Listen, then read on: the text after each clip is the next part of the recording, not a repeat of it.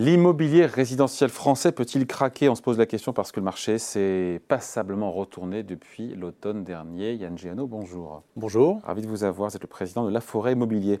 Euh, on peut dire que tous les indicateurs, quasiment tous, ont viré au rouge euh, sur le marché euh, du résidentiel. C'est la réalité aujourd'hui. On a des transactions qui sont en baisse, des délais de vente qui s'allongent, mais là je parle sous votre contrôle, hein. des marges de négociation qui évidemment ont augmenté, c'est le corollaire. Et je ne vous, parle même pas du neuf. Donc dans le neuf, c'est la, la catastrophe. C'est ça la réalité aujourd'hui du marché Oui, c'est la réalité. C'est une, euh, crise du logement euh, annoncée depuis euh, de nombreux mois, voire de, nombreuses années. Alors moi, je vais, je vais plus vous parler de l'immobilier existant ou ancien que de, que de l'immobilier neuf. crise qui est la conséquence d'une part de la hausse des taux d'intérêt et de critères d'accès au crédit qui sont aujourd'hui beaucoup plus contraignants, euh, crise qui est également la conséquence d'une hausse des prix depuis euh, plusieurs années, et puis de nombreuses politiques qui impactent le, logement et aujourd'hui le mettent dans, une situation euh, peu confortable. on a eu quasiment pendant 20 ans des hausses de prix quasiment de manière ininterrompue. on est dans un cycle baissier de l'immobilier aujourd'hui, il faut oser le dire oui, il faut oser. À la fin du premier trimestre de l'année 2023, les prix avaient baissé de un peu moins de 1% sur, euh, sur la France. Alors c'est encore le grand écart. Hein. On, est à plus 1,6 à, Nice, moins 1,4 à Paris, plus 2 à, La Rochelle. Mais une tendance qui, s'accélère et, qui est là, euh, a priori, pour essayer de permettre aux acquéreurs de combler la perte de pouvoir d'achat. Liée à la euh, hausse de taux. Absolument. Sur l'activité d'abord, sur l'activité Yann Geno, ça, vraiment, ça recule sensiblement. Euh, euh, il y a moins de transactions, plus d'attentisme. Certains disent qu'on passera sous le million de transactions dans l'année. En même temps, euh, pendant des années, un million de transactions, on était hyper content. Hein. Oui, un million de transactions, c'est un, volume qui reste soutenu. C'est en effet les prévisions de, beaucoup. Ce qui est certain aujourd'hui, c'est qu'on voit que d'un côté, les acquéreurs qui sont en, retrait, moins 11% d'acquéreurs par rapport à l'an dernier à la même période, avec des primo-accédants qui ne peuvent plus euh, accéder au logement parce qu'ils n'arrivent pas à se constituer euh, un apport euh, suffisant, les jeunes actifs, les, plus modestes également qui sont mis sur le côté, et puis de l'autre côté, des biens qui se restockent alors doucement, parce qu'on reste quand même dans un marché euh, de, pénurie, mais certains y voient l'opportunité de réaliser une, plus-value avec un marché qui est quand même toujours sur une phase euh, haute, même si euh, les prix sont orientés à la baisse. Ouais, transactions qui baissent beaucoup plus, d'accord, pour le coup, que, les prix. Quand on voit la baisse de prix, je vous écoutais, 1 ou 2% de, en moyenne, on reste toujours proche des sommets, je veux dire, on peut vraiment appeler ça une baisse oui, on appelle une baisse parce que c'est la dynamique. C'est la première fois que le, marché immobilier, de manière globale, est orienté euh, à la baisse et les prix euh, continuent de, de, baisser, de, reculer. Ce n'est pas suffisant aujourd'hui pour faire face à la hausse des, taux d'intérêt. Un, exemple, début 2022, pour une mensualité de 1000 euros, on empruntait 210 euh, 000 euros. Aujourd'hui, pour cette même mensualité de 1000 euros, on emprunte euh, péniblement 170 000 euros. Donc on le voit, le pouvoir d'achat a nettement reculé et la baisse des prix ne permet pas aujourd'hui aux acquéreurs de récupérer ce pouvoir Mais ils viennent toujours euh, dans les agences. Euh, est-ce que l'affluence dans les agences est la même ou même elle a baissé? Non, elle a reculé. Elle a reculé. En effet, beaucoup euh, s'autocensurent, beaucoup n'ont plus accès euh, au financement. Maintenant, un certain nombre ont, toujours envie de réaliser un projet immobilier. Quitte à revoir, un peu, leur, euh, quitte à revoir un peu leur ambition. Oui, être un peu moins ambitieux sur la surface du logement ou sur sa localisation. Les secondos accédants qui ont toujours besoin d'une pièce en plus, d'un double parking. Les investisseurs qui voient encore quand même dans l'immobilier une valeur refuge face à des places boursières qui sont beaucoup plus volatiles volatile. Hmm. Volatile, mais en hausse de 15% pour le CAC 40, en tout cas depuis le début de l'année. Mais ça fait suite à l'année 2022 qui était moins bonne. Euh, donc voilà, donc qu'est-ce qui se passe dans les agences? Donc moins de gens qui revoient, moins d'acquéreurs qui revoient un peu leur, leur, projet. Et puis après, il y a aussi les vendeurs. Et la clé, euh, je me trompe, mais la clé, est-ce qu'elle n'est pas dans, entre les mains des vendeurs qui, qui, rechignent, pour le coup, qui rechignent à baisser, euh, à baisser leur prix, euh, qui ne sont pas encore prêts à ajuster, qui n'ont pas bien compris la nouvelle donne sur le, marché immobilier. C'est ça aussi la clé? Alors, les deux.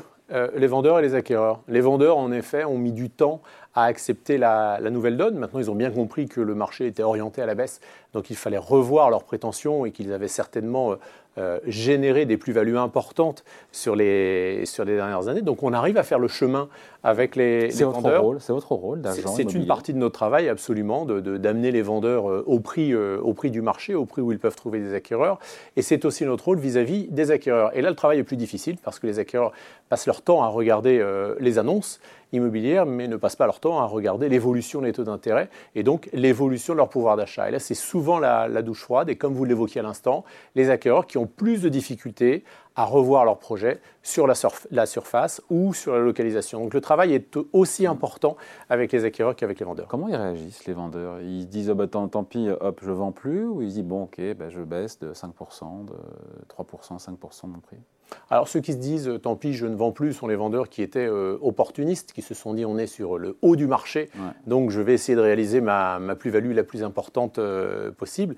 Euh, pour les autres, la mise en vente d'un logement est, souvent liée à, un événement de la vie, euh, une famille qui s'agrandit, un nouvel emploi, euh, un déménagement, ou à contrario, les enfants qui quittent la maison, qu'il faut vendre pour se rapprocher du, centre-ville et, et, des commodités. Donc les vendeurs sont beaucoup plus en phase avec les prix de l'immobilier que les acquéreurs aujourd'hui. Je disais juste les délais de vente qui s'allongent. On a des chiffres là-dessus, les marges de négociation. Vous avez des chiffres à nous communiquer là-dessus? Oui, on était sur des délais de vente autour de, de 65 à 70 jours euh, l'an dernier. Aujourd'hui, on est autour de 90 jours, donc c'est allongé globalement de, deux semaines. Et les négociations, eh bien, également, c'est le corollaire. C'est ce qu'on expliquait tout à l'heure, des acquéreurs qui veulent récupérer une partie de leur pouvoir d'achat. Les négociations qui étaient de l'ordre de 3,5%, qui aujourd'hui euh, euh, approchent, voire dépassent les, les 5% de négociations, et un phénomène qui s'amplifie encore sur les semaines en cours. Voilà, et tout le débat, et vous le savez, c'est sur l'ampleur de cette baisse à venir. Chacun a son avis sur le sujet. On a reçu ici le président de Century 21 qui nous a dit qu'en gros, lui attendait entre 10 et 12 euh, des prix en moyenne cette année. Vous, êtes où, vous, chez La Forêt? Oui, on attend, on attend une baisse des prix qui sera entre, entre 7 et, 10 selon les, selon les territoires, mais qui ne permettra pas, une fois de plus, de compenser, de compenser la baisse, du pouvoir d'achat liée à la hausse des taux d'intérêt. Qui est entre 20 et 25 absolument. Il faudrait que les prix baissent de 20 à 25% pour compenser les hausses des coûts de financement? Tout à fait. On, ah a, on, a, l'habitude de dire qu'un point de hausse des taux d'intérêt, c'est 10% de baisse de, pouvoir d'achat. Donc les taux d'intérêt ont augmenté de plus de 2 points. Donc pour dire simplement, il faudrait que les prix immobiliers baissent de 25% pour que pour être à situation ISO, euh, Alors, on a perdu du monde là. Au, marché, euh, au marché précédent qu'on connaissait euh, début 2022 par exemple. Mais donc pour compenser la perte de pouvoir d'achat liée à la hausse des taux Uniquement à la hausse des taux, oui, absolument. Ah, c'est violent quand même. Hein. Oui. On, non, mais on mesure les, la marche qu'il reste à, suivre, enfin le chemin encore qui reste à parcourir. Alors cette baisse des prix, on ne l'aura vraisemblablement pas. Les prix ne baisseront pas de 20-25%. Nous, on évalue, comme on l'a dit, entre 7 et 10% cette année. Mais les acquéreurs vont devoir revoir leurs projets, les reconfigurer pour euh, notamment les primo-accédants pour accéder à, la propriété pour la première fois. Est-ce que vous redoutez malgré tout quand même une accélération de la baisse des prix? Je ne redoute pas. Euh, euh, c'est notre travail aussi de, ramener les prix vers des territoires plus, plus, plus raisonnables. Donc non, ce n'est pas quelque chose qu'on redoute.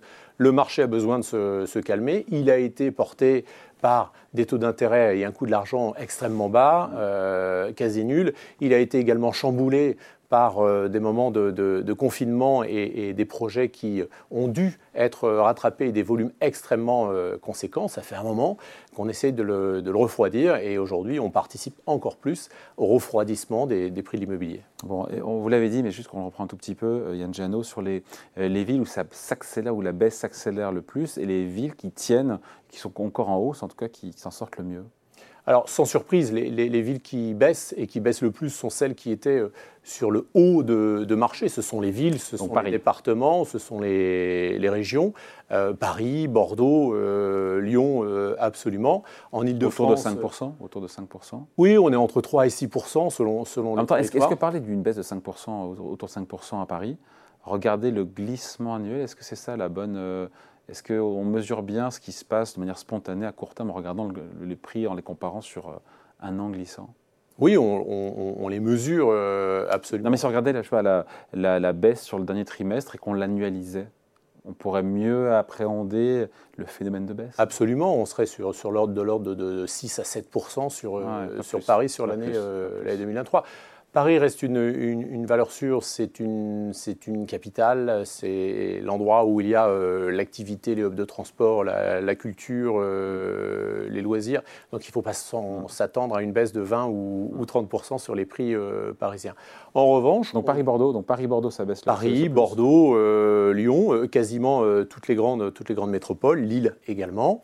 en revanche, on voit par exemple en Ile-de-France que les départements les moins chers, la Seine-Saint-Denis, euh, par exemple, la Seine-et-Marne, progressent, voient leur prix ah. encore s'orienter à la baisse. Bah oui, parce que quand on achète dans un département à 5 6 000 euros du, mètre carré avec le département voisin, on peut acheter à, à 4 000 euros euh, du mètre carré. On peut réorienter son projet. Et ce phénomène de vase communicant, finalement, on le retrouve partout en France. Vase communicant avec marché donc à plusieurs vitesses. Oui, des métropoles. Ça devient compliqué maintenant. Hein. Oui, c'est, non, c'est pas que ça devient compliqué, c'est que le marché retrouve une hiérarchie euh, qui avait été euh, perdue. Une hiérarchie des prix, une hiérarchie de la croissance des prix, une hiérarchie également de la, dynamique. Donc les métropoles. C'est plus sain quand même. Hein, c'est plus rationnel en tout cas, c'est ce qu'on ce a connu. Donc les métropoles qui sont orientées à la baisse, les périphéries euh, chères qui sont orientées à la baisse, moins chères qui sont orientées à la hausse, et puis les territoires ruraux qui baissent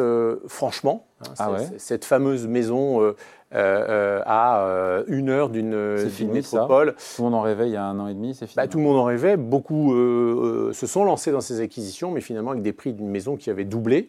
sans aucune raison intrinsèque. Si, en deux ou trois ans, les, prix de la maison avaient, avaient, doublé, sans raison intrinsèque. Il n'y a pas eu de création d'emplois, il n'y avait pas eu d'aéroport de, sorti de terre, de gare TGV non plus sorti de terre. Et là, on voit des, reculs de prix assez nets, 15-20%. Oh, bah, quand on est dans le, dans le centre de la France, euh, en périphérie de, de, Bourges, en périphérie de, de Tours. Euh, on, trouve ces, ces, baisses de prix dans des environnements très très ruraux, les, les bourgs également, où, beaucoup de citadins se sont, se sont orientés, se sont rués pour avoir cette fameuse maison dont ils, dont ils rêvaient. Mais ils sont restés dans ces, dans ces maisons-là pour certains, pour d'autres, alors c'est un peu le chassé-croisé, hein, certains se, se, plaisent euh, dans l'environnement vert, euh, d'autres reviennent parce qu'ils vont chercher des commodités, ils vont chercher euh, l'école, euh, les transports, les infrastructures, les services publics. Donc un marché en effet qui est, qui est plus difficile à, lire, plus, plus granuleux, plus fragmenté et, qui nous va bien à nous parce que ça nous permet de justifier notre expertise. Allez, dernière question pour celles et ceux qui parlent, parce qu'on voit souvent, notamment sur le net, on va tout droit vers un crack immobilier, ça va craquer vous n'y croyez pas, en même temps c'est votre intérêt aussi, puisque vous êtes agent immobilier et donc vos commissions sont euh, indexées sur le prix, donc c'est votre intérêt de le dire. Mais vous, pour quelles raisons euh, rationnelles vous n'y croyez pas un effondrement de l'immobilier? Parce qu'aujourd'hui on a, on a un marché sain, on a un marché euh, d'utilisateurs. 80% des acquisitions immobilières se font pour occuper les logements. Euh, on a un système de financement également qui est euh, extrêmement sain, extrêmement euh, prudentiel. On peut le critiquer d'un côté avec les critères d'octroi qui sont très rigides en France. C'est la garantie qu'on prête à des gens qui ont les moyens de rembourser. Oui, et puis on a un système bancaire qui est quand même relativement solide et éprouvé en France. Les Français se projettent sur ce parcours résidentiel. On n'a pas parlé de la location, mais le marché euh, locatif est aujourd'hui euh, en grande difficulté, très tendu. Euh, les locataires restent plus longtemps dans leur logement. L'offre est de moins en moins disponible parce qu'ils ne peuvent plus acheter ces primo, ces primo excédents. Donc on a un marché quand même qui est très très stimulé, primo excédent, second excédent et investisseurs. Bon voilà, merci de passer nous voir en tout cas. Yann Géano, président de La Forêt Immobilier, invité de la grande interview en direct sur Boursorama. Merci à vous. Merci à vous.